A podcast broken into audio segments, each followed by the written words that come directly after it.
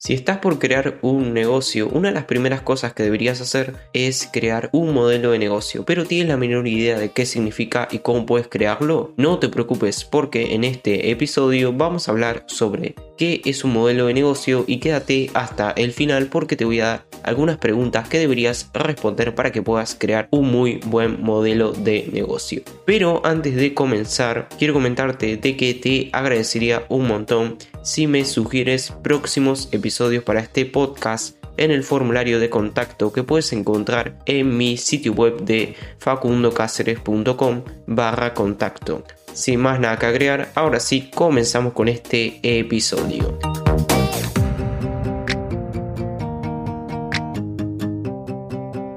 Hola, bienvenido o bienvenida a un nuevo episodio del podcast de negocios digitalizados. Mi nombre es Facundo Cáceres y en esta ocasión vamos a hablar sobre los modelos de negocio. Pero primero que nada, te voy a decir cuál es la definición que yo tengo sobre los modelos de negocio, que en pocas palabras es una representación de cómo tu negocio va a crear y capturar valor en el mercado. Es decir, como sabrás muy bien, la gran mayoría de negocios lo que hacen es crear productos o servicios para resolver un problema o satisfacer una necesidad a cambio de dinero. Entonces, imagínate de que el producto o servicio que vayas a lanzar al mercado va a ser la forma en la cual vos vas a aportar valor a ese mercado. Y la forma que vas a capturar valor de ese mercado seguramente sea a través de tus clientes. Ahora, seguramente te estés preguntando, y bueno Facundo, pero ¿qué formas existen para poder captar el valor? Bueno, hay muchas, literal, podemos estar todo el día hablando sobre los tipos de modelos de negocios que existen ahora mismo, pero te voy a decir cuáles son los que yo considero que son más importantes. Primer modelo de negocio, la venta de productos o servicios. Vamos, al típico modelo de negocio que utilizan la gran mayoría de empresas para poder ganar dinero. Después, el segundo tipo de modelo de negocio es la franquicia, que en pocas palabras sería aliarte con, por ejemplo, una marca reconocida, como puede ser McDonald's, para que tengan la posibilidad de abrir una sucursal en tu ciudad. La gran ventaja que tiene la franquicia es que puedes establecerte en el mercado lo más rápido posible, aunque la única desventaja que le veo es que es un mercado un poco complejo, principalmente para las personas que están comenzando en este mundo del emprendimiento, porque vamos a ser sinceros, una marca o una empresa te va a tener en cuenta para poder crear una franquicia solamente si tienes el capital necesario y la experiencia en ese sector al cual te vas a dirigir. Entonces, si eres una persona a la cual va a lanzar, por ejemplo, su primer negocio, no te recomendaría el modelo de negocio de franquicia porque es un poco complejo. Y hay otros modelos de negocio que te voy a comentar dentro de los próximos minutos que pueden ser un poco más fácil en comparación a la franquicia. Tercer modelo de negocio, suscripción o membership site en pocas palabras consiste en cobrarles una mensualidad a tus clientes a cambio de un servicio o un producto. Hoy en día hay muchas empresas tecnológicas que utilizan este tipo de modelo de negocio de suscripción, como puede ser el caso de Netflix. Como sabrás muy bien, Netflix lo que hace es cobrarte una mensualidad, si no me equivoco ahora mismo existen tres planes, a cambio de ofrecerte películas y series por internet y para que las puedas ver cuando y donde quieras. Y la gran ventaja que veo en el tipo de modelo de negocio de suscripción es que puedes tener ingresos recurrentes. Es decir, cuando vos tenés ya una base de clientes, más o menos puedes predecir cuánto dinero te va a entrar el siguiente mes a tu negocio. Entonces, te recomiendo encarecidamente el modelo de negocio de suscripción si quieres predecir cuál va a ser el ingreso que vas a tener cada mes. Y por ejemplo, si vas a ofrecer cursos. Es más, hay una academia muy interesante que se llama boluda.com, que fue creada por Joan Boluda, si no me equivoco, que funciona a través de Membership Site. O sea, tenés que pagar una mensualidad, si no me equivoco son 10 dólares a cambio de una plataforma que vamos, hay muchos cursos ahí, literal. Y la gran ventaja que tiene un Membership Site, que siempre lo dice Joan Boluda en su podcast de marketing online, si no me equivoco, así se llama el podcast, es que puedes predecir más o menos cuántas ventas vas a tener por mes. Entonces es una muy buena opción a tener en cuenta el modelo de negocio de suscripción para tu primer negocio. Cuarto modelo de negocio es el marketing de afiliados. Que en pocas palabras consiste en aliarte con una empresa, con una marca para poder vender sus productos o servicios. La gran ventaja que le veo a este tipo de modelo de negocio es que solamente te vas a tener que dedicar en la parte de promocionar ese producto, porque el producto ya te lo va a proporcionar la empresa con la cual te alíes. Y obviamente que esto puede ser una gran opción para que vos puedas ir consiguiendo esa experiencia en el mundo del marketing digital para que después los conceptos y la experiencia que adquieras en este modelo de negocio de marketing afiliados después lo puedas trasladar a un negocio real.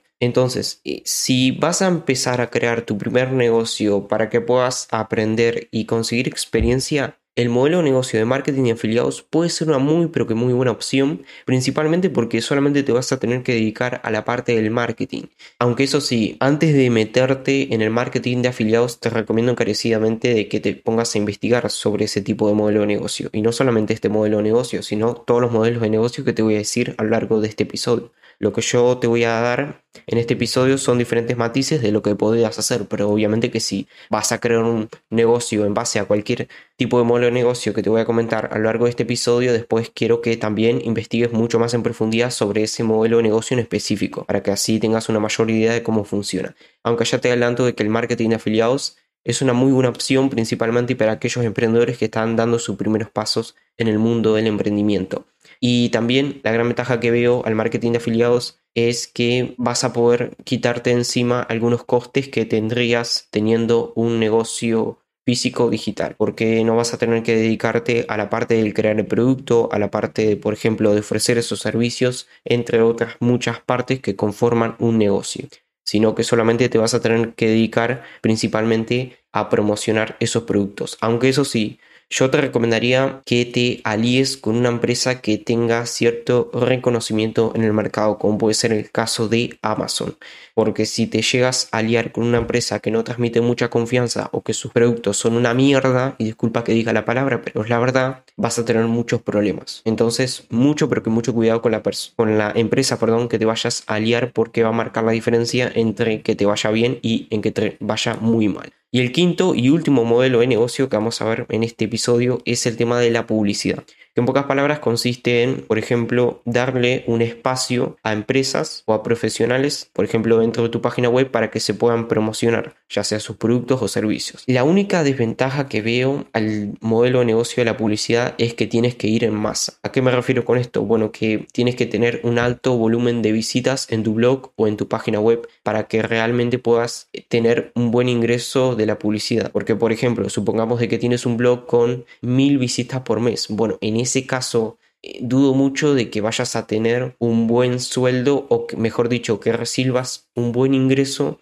por los anuncios publicitarios. ¿Por qué? Bueno, porque por ejemplo Google Ads o Google AdSense, como lo quieras llamar, eh, paga muy poco por poner publicidad en tu sitio web o en tu blog. Entonces, si te vas a dedicar a crear un blog, para que después lo puedas monetizar a través de la publicidad, eh, ten en cuenta de que vas a tener que tener un alto volumen de visitas en tu página web para que realmente puedas tener un buen ingreso y que el trabajo que le dediques valga enteramente la pena.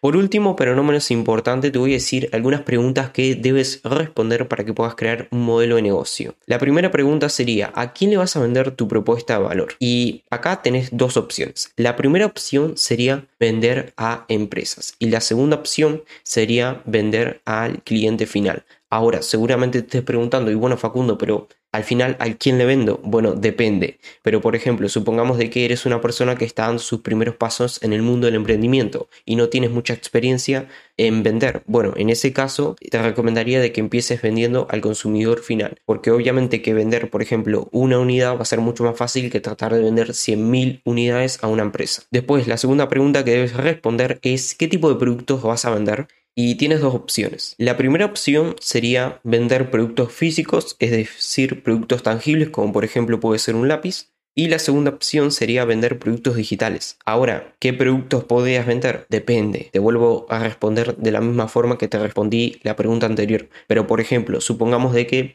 eh, no te quieres dedicar tanto a la parte de distribución de productos. Bueno, en ese caso te recomendaría que te enfoques en vender productos digitales, porque la gran ventaja que tienen los productos digitales es que son muy escalables. O sea, puedes vender bastantes productos en comparación a vender productos físicos y que no te vas a tener que dedicar tanto a la parte de distribución de productos, porque la gran ventaja que tiene los, los productos digitales, perdón, es que son mucho más fáciles de entregar al cliente final en comparación a un producto tangible o físico porque lo vas a poder entregar, por ejemplo, a través de un correo electrónico o incluso hoy en día a través de un mensaje de WhatsApp, literal. Así de fácil es entregar un producto digital y eso obviamente te quita encima toda la parte de distribución de productos o de envíos de productos físicos. Después la tercera pregunta que debes responder es cómo vas a adquirir tus productos y en esta pregunta tienes múltiples opciones, literal. Hoy en día, por suerte o por desgracia, según desde qué punto de vista lo veas, hay múltiples formas de adquirir productos para después venderlos.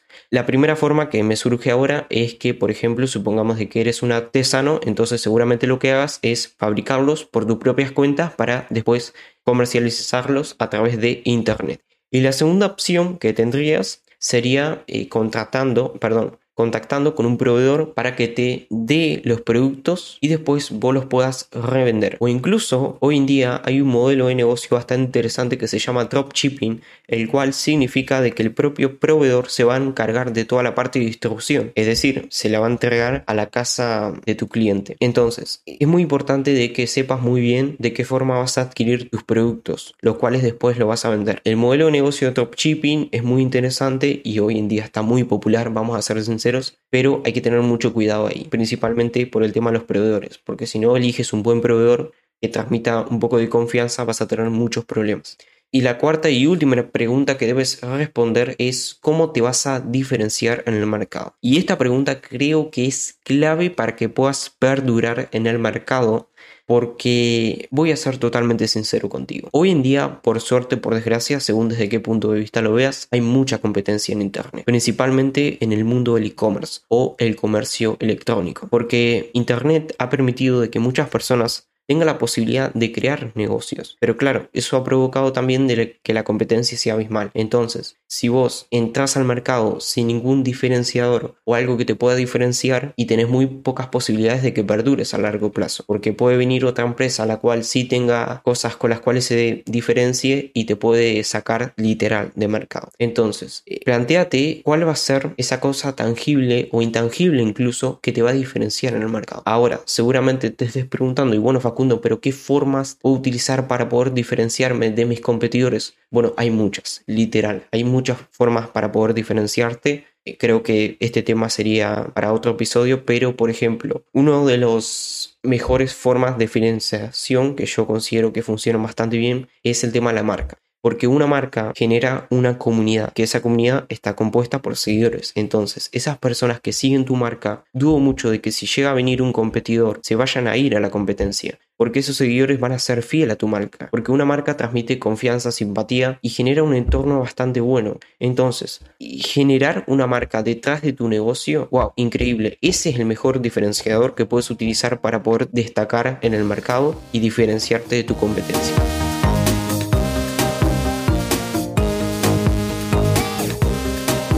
Pues nada, espero que este episodio te haya sido de ayuda o te haya gustado. Si fue así, te agradecería un montón si compartes este episodio en tus redes sociales o se lo recomiendas a un conocido. Me dejas tu valoración en la plataforma donde estés escuchando este podcast y de paso te suscribes al podcast para recibir notificaciones de los próximos episodios que voy a estar grabando. Muchas gracias por haberme acompañado en esta ocasión. Te mando un saludo y nos vemos en los próximos episodios. Adiós.